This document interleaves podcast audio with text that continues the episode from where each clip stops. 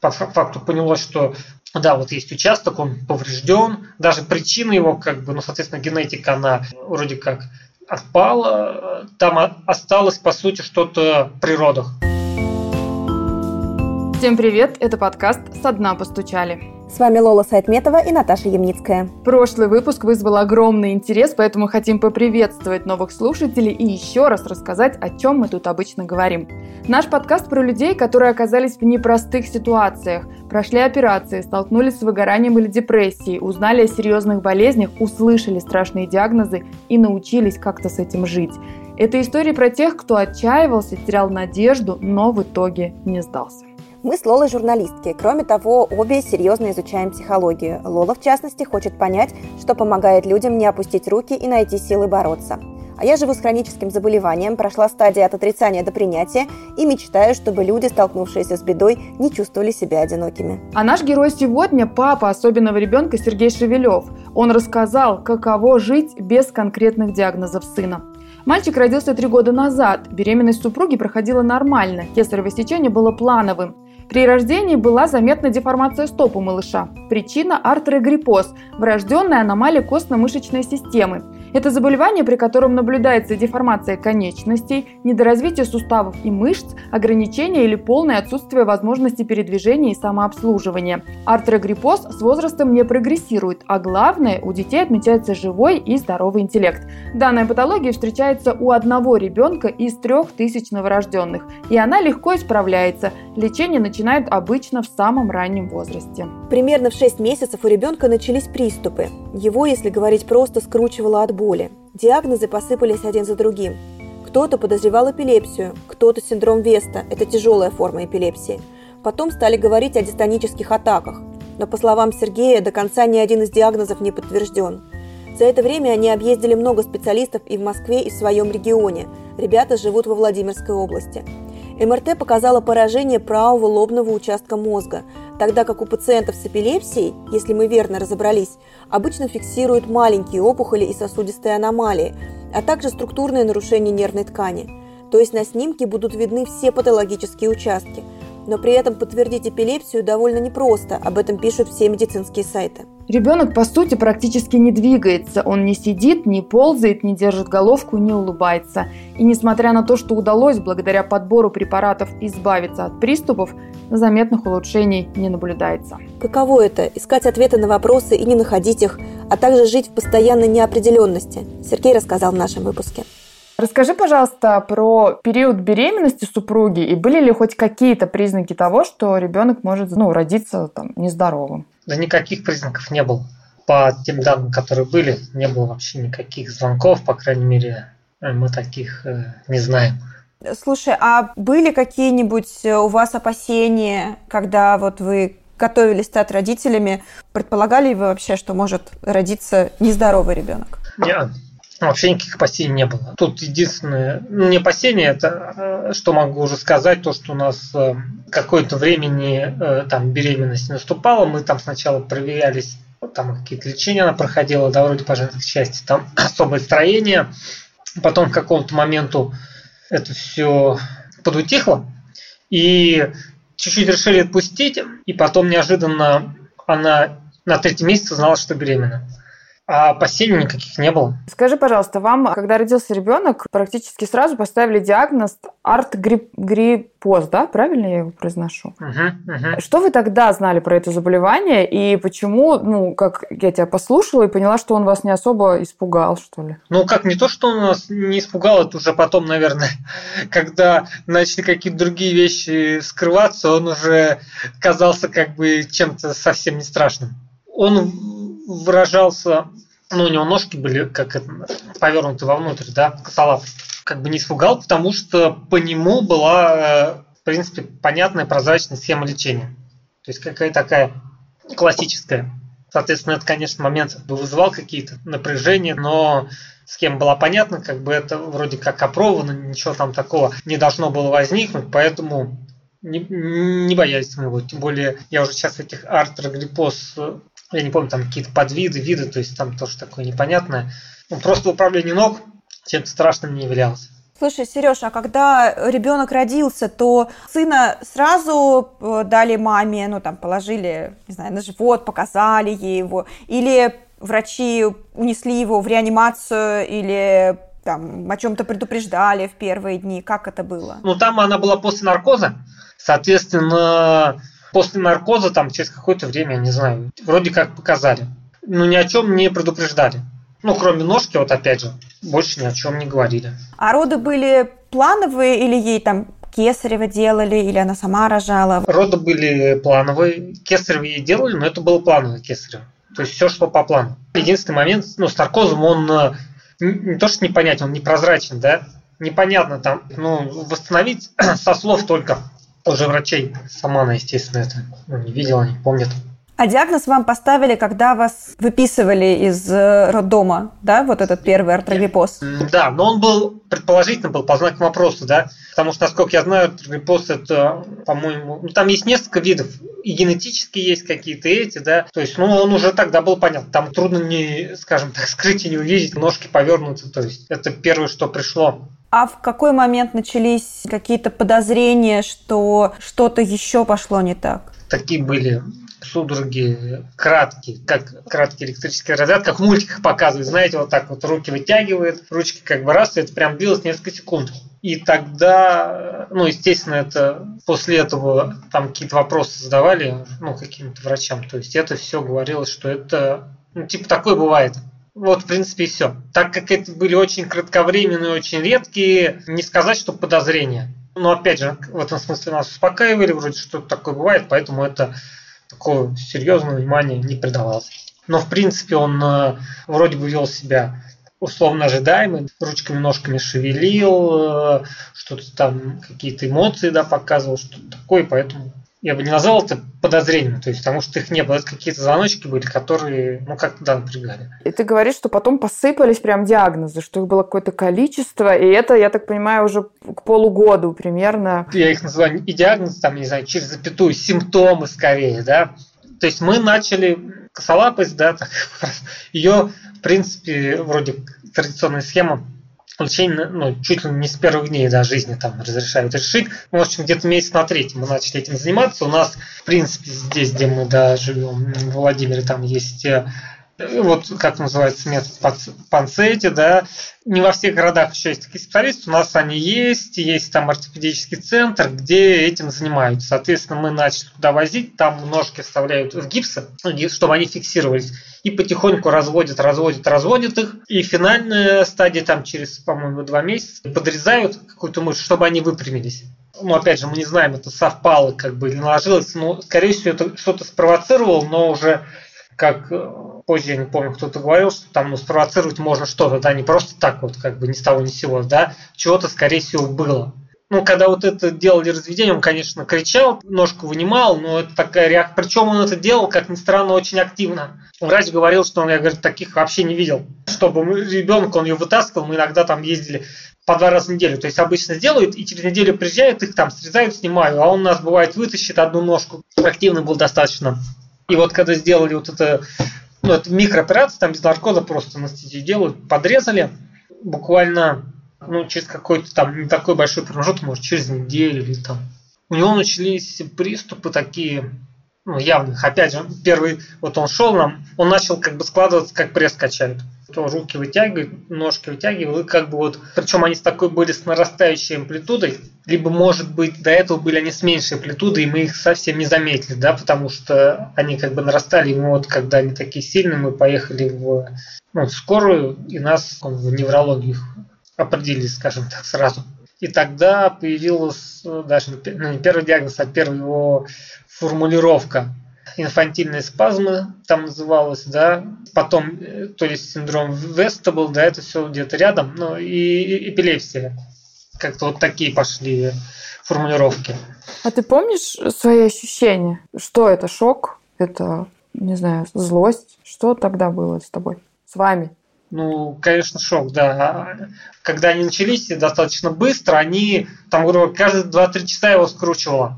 То есть, и когда вот это длилось, уже там, условно говоря, там ну, второй месяц уже пошел, уже как бы, конечно, пришло какое-то осознание, что это не просто так, это не заканчивается, тогда вот шок как бы наступил, да, потому что сначала, пока там чего-то не совсем осознаешь, какие-то там уже чего-то лекарства дают, еще есть такое ощущение, что сейчас вот оно раз и закончится.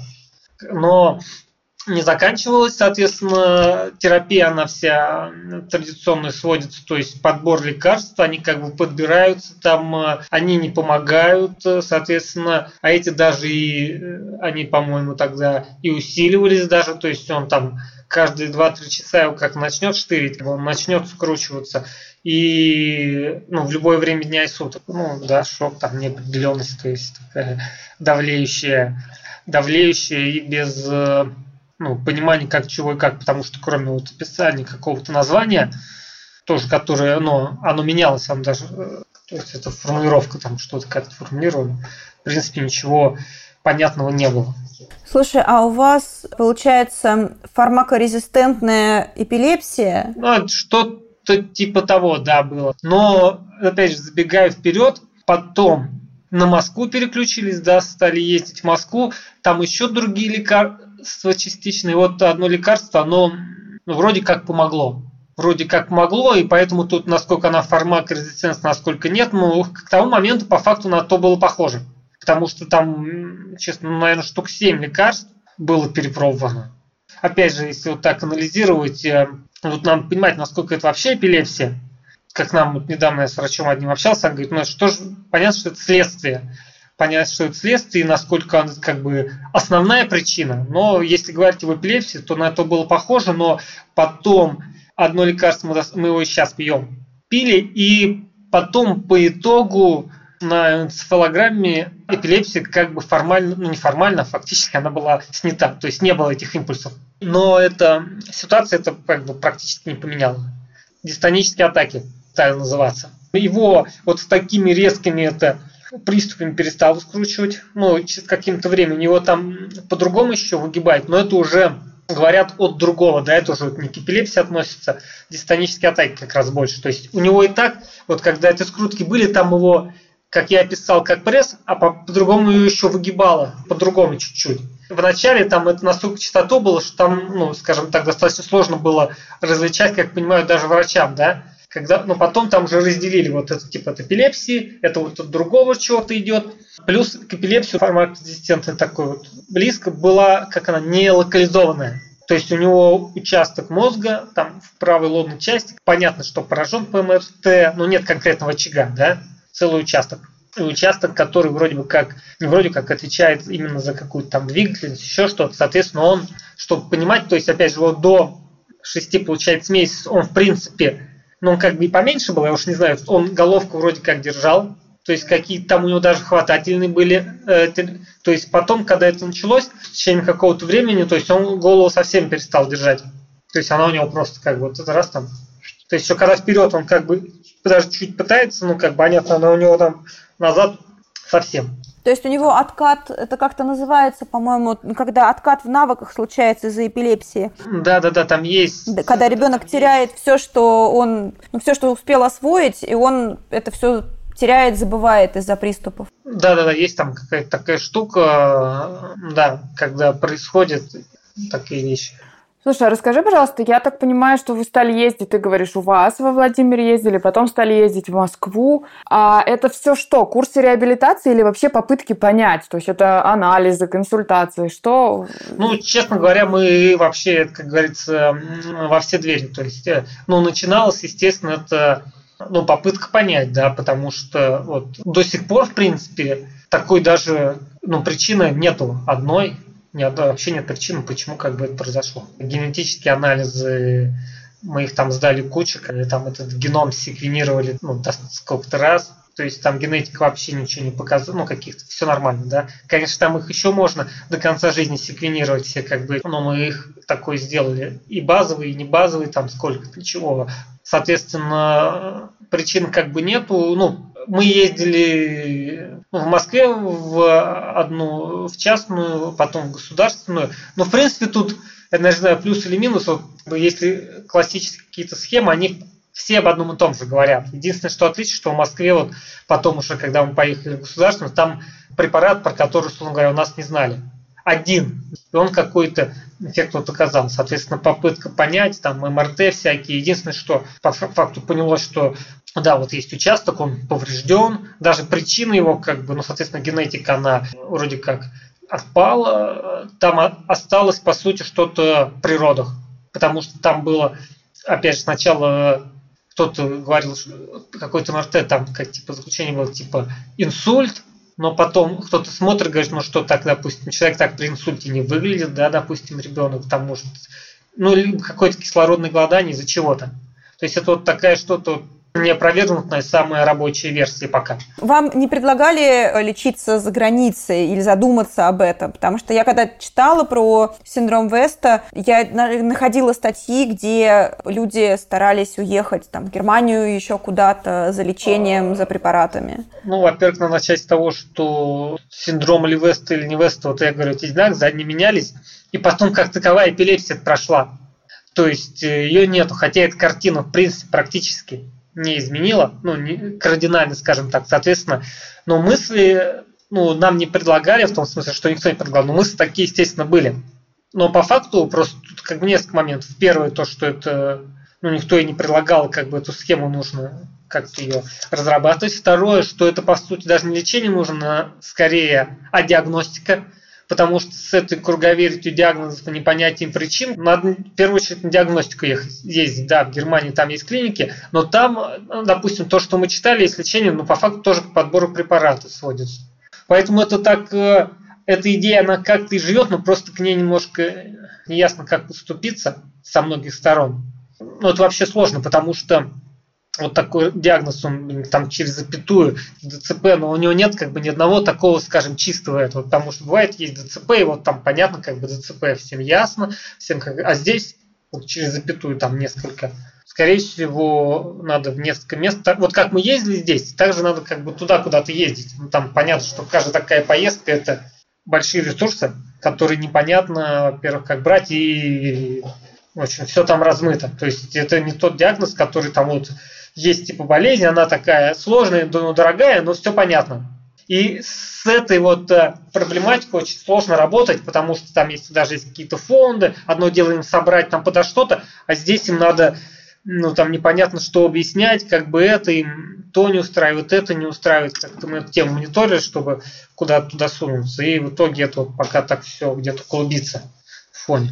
Знаешь, обычно, ну вот мы знаем по нашим героям, когда появляются хоть какие-то диагнозы, там есть план действий, и вот они, там родители очень мобилизуются, да, там есть план, делаем то-то, идем туда-то. Но наступает момент, когда, ну все, наступает какое-то отчаяние, потому что они что-то делают, делают, делают, а результата нету. В вашем случае, мало того, что вы много делаете и нет результата, у вас еще нет понятного диагноза. Бывают ли моменты отчаяния и как вы справляетесь? Ну, сейчас уже, наверное, отчаянно не бывает, то есть лично у меня, потому что сейчас это сменилось скорее таким больше принятием, как справляемся. Ну, это просто чуть-чуть холодности прибавило в хорошем смысле защитной, да, и шаги более, как бы не то что медленные, а такие более спокойные делать, то есть какие-то более-менее направления наметились. Вот к вопросу там еще было реабилитации что-то понять. Здесь даже мы какие-то мероприятия проходим, которые формально мы называем реабилитацией, да, но так-то обычно реабилитация, это когда вот что случилось, и ты, опять же, есть какой-то четкий план, как там научить человека, условно говоря, заново говорить там, или заново двигать. Здесь такого плана нет. Это больше такой, как в той присказке про лягушку с молоком. То есть мы как бы сбиваем и там, и здесь в надежде, что что-то где-то стрельнет. Потому что с этим как раз есть определенные сложности. Все те же государственные, допустим, организации, клиники, они готовы препараты какие-то пробирать, какую-то диагностику, а что-то там делать, даже самый легкий массаж, там все как бы сразу, особенно когда была эпилепсия, все, там никаких таких э, действий, которые близко к реабилитации, они, конечно, не делают. Это все уже либо коммерческие там какие-то проводят всякие слеты, еще что-то, как говорится, на свой страх и риск. А, но так как у нас э, тут особых-то вариантов нету, в том смысле, что тут, как говорится, как бы это ни звучало, чтобы там совсем хуже стало, тут уже особо нечего бояться. либо, как говорится, вперед, либо никак. Ну, а вот все-таки ты говоришь про принятие, но к нему ты пришел. А ты можешь рассказать про моменты, там, не знаю, злости, возмущения, отчаяния? Ну, во-первых, это была э, жуткая физическая усталость, потому что когда это просто приступы были настолько регулярны, что там непонятно спать как чего, то есть постоянно скакивать, то есть тут можешь не особо и поможешь, как бы, но все равно тут и автоматически спать не можешь и скакиваешь. Здесь спектр как бы был э, этих э, чувств от злости, непонимания, отчаяния, то есть все перемешалось в клубке. То есть тут как бы рецепт сказать, как с этим побороться, разобраться, кроме как просто знаю, руки ну, не опускали, как бы двигались потихоньку вперед, что называется, ступать как бы особо некуда, и поэтому и со временем это как-то пере, перемололось. Когда вот спрашивают, там всякие знакомые или кто-то еще, там родственник, вопрос там лучше или не лучше, объективно как бы ситуация, она не ухудшается с какого-то момента, кардинальных изменений нету. Да, он в принципе обездвижен, он там как-то безамплитудно двигает, крутит, какие-то есть, но чтобы он, допустим, раз голову начал держать или какие-то вот там раз появилось, такого нет. Но вот как было тогда, это просто участялось, как будто сейчас это условно раз и становится все. Кстати, приступ, приступ, такого как бы нет. Она в этом смысле как-то стабилизировалась и скорее как бы идет какой-то прогресс, потому что он до какого-то момента он улыбался, потом это прекращалось, потом опять он несколько раз начинал опять, а потом вот этот откат, и уже сейчас достаточно долго он но есть какие-то попытки, то есть он не делает. Соответственно, вот это все вместе, что это ну, какое-то время длилось, это как, знаете, бывает, выгорает, ну, уже после какого-то момента уже просто невозможно. Ну, лично у меня. И плюс чуть-чуть какая-то стабилизация, и это все вот вместе какой-то дает эффект, что ты уже все это, ну, переживаешь уже не так э, сильно.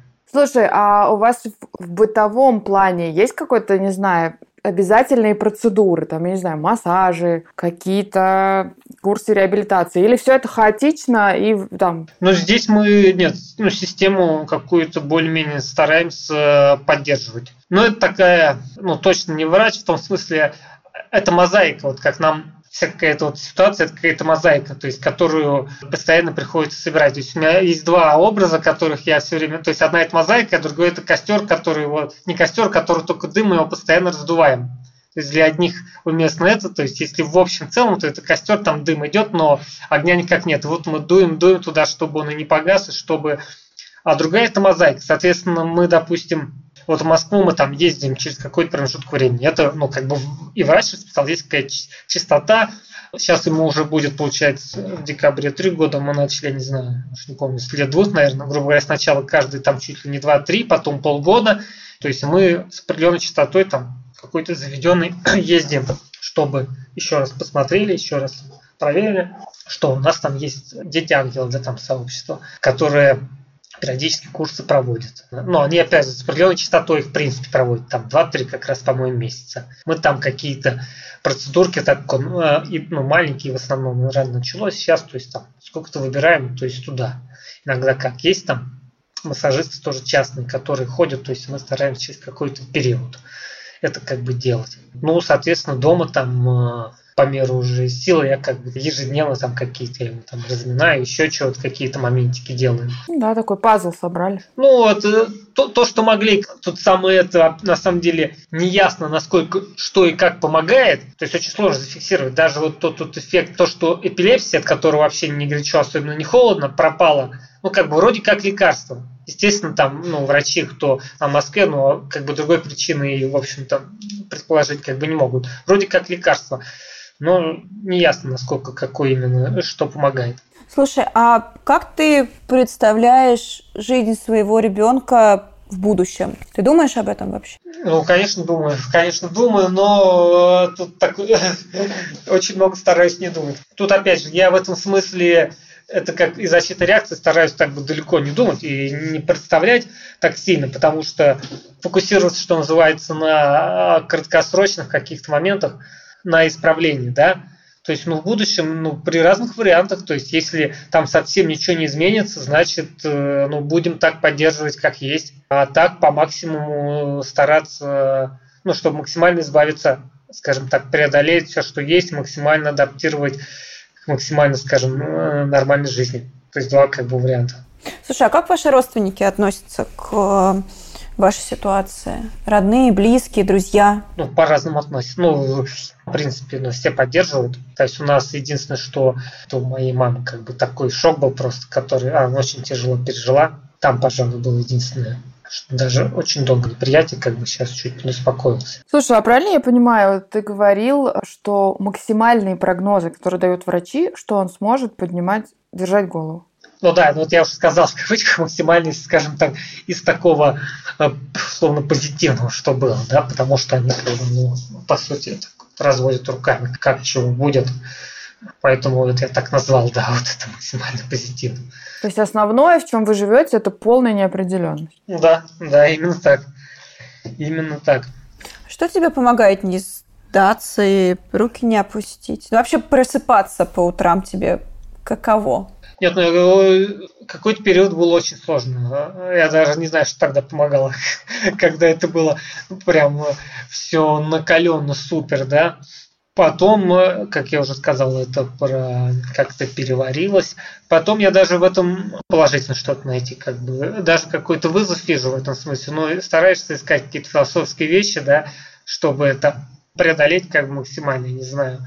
А лучше стать как бы и самому, и ребенку помочь еще что-то, да. А я просто понимаю, что мы делаем по максимуму то, что можем, как видим, поэтому просто что называется, с этим работаем в силу своих как бы этих сил возможностей. Слушай, а это же, ну, ваш первый ребенок, но единственный. Вы думали с супругой о втором ребенке или теперь боитесь? Да думали, как раз э, сейчас этим занимаемся.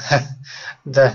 Ну, страх э, ну, скорее нет. Мне кажется, у других, у других больше страх, нас как пугали, у нас, но лично у меня как бы страха нет. Но на самом деле с вторым ребенком нам э, там всякие ряды консультаций советуют сейчас сделать ЭКО, чтобы была девочка. Потому что, несмотря на то, что вот это все не подтверждено, там эпилепсия, даже больше у мальчика предрасположенность, еще что-то такое, и типа вот перестраховаться. Но вообще считается, что ЭКО, оно же в принципе может сократить вероятность того, что будет нездоровый ребенок. Ну, все вместе, все вместе, да, комплекс этих факторов. Что ты думаешь про психоневрологические интернаты, в которых часто оказываются недееспособные люди, о которых некому заботиться? Но если мы эту вперед промотаем, если будет такая ситуация, что вот он там живет дольше нас, и мы состаримся. Ну, то есть я буду сейчас ну, максимально делать, чтобы о нем заботились ну, мои, скажем так, доверенные лица я не знаю, там родственники, друзья за деньги, или друзья контролировали тех, кто за деньги о нем заботится, ну, в более комфортных условиях. Я бы не рассматривал этот вариант как основной. А, скажи, пожалуйста, вот у нас очень много героинь женщин, которые охотно с нами делятся историями.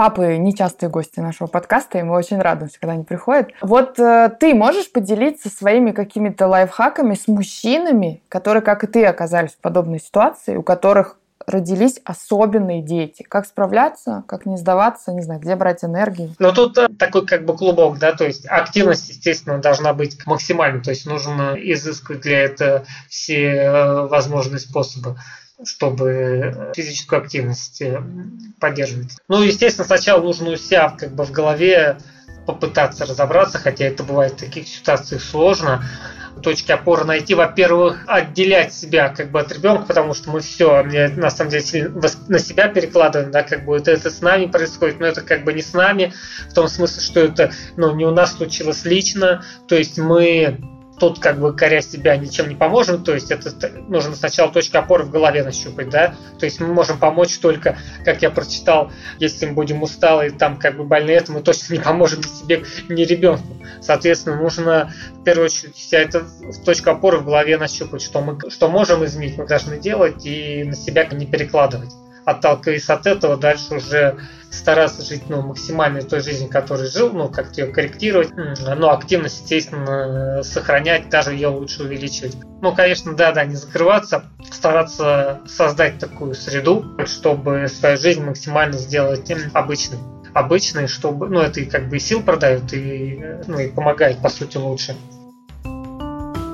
Мы говорили с Сергеем еще осенью и списались на днях, чтобы узнать, изменилось ли что-то в их жизни за это время.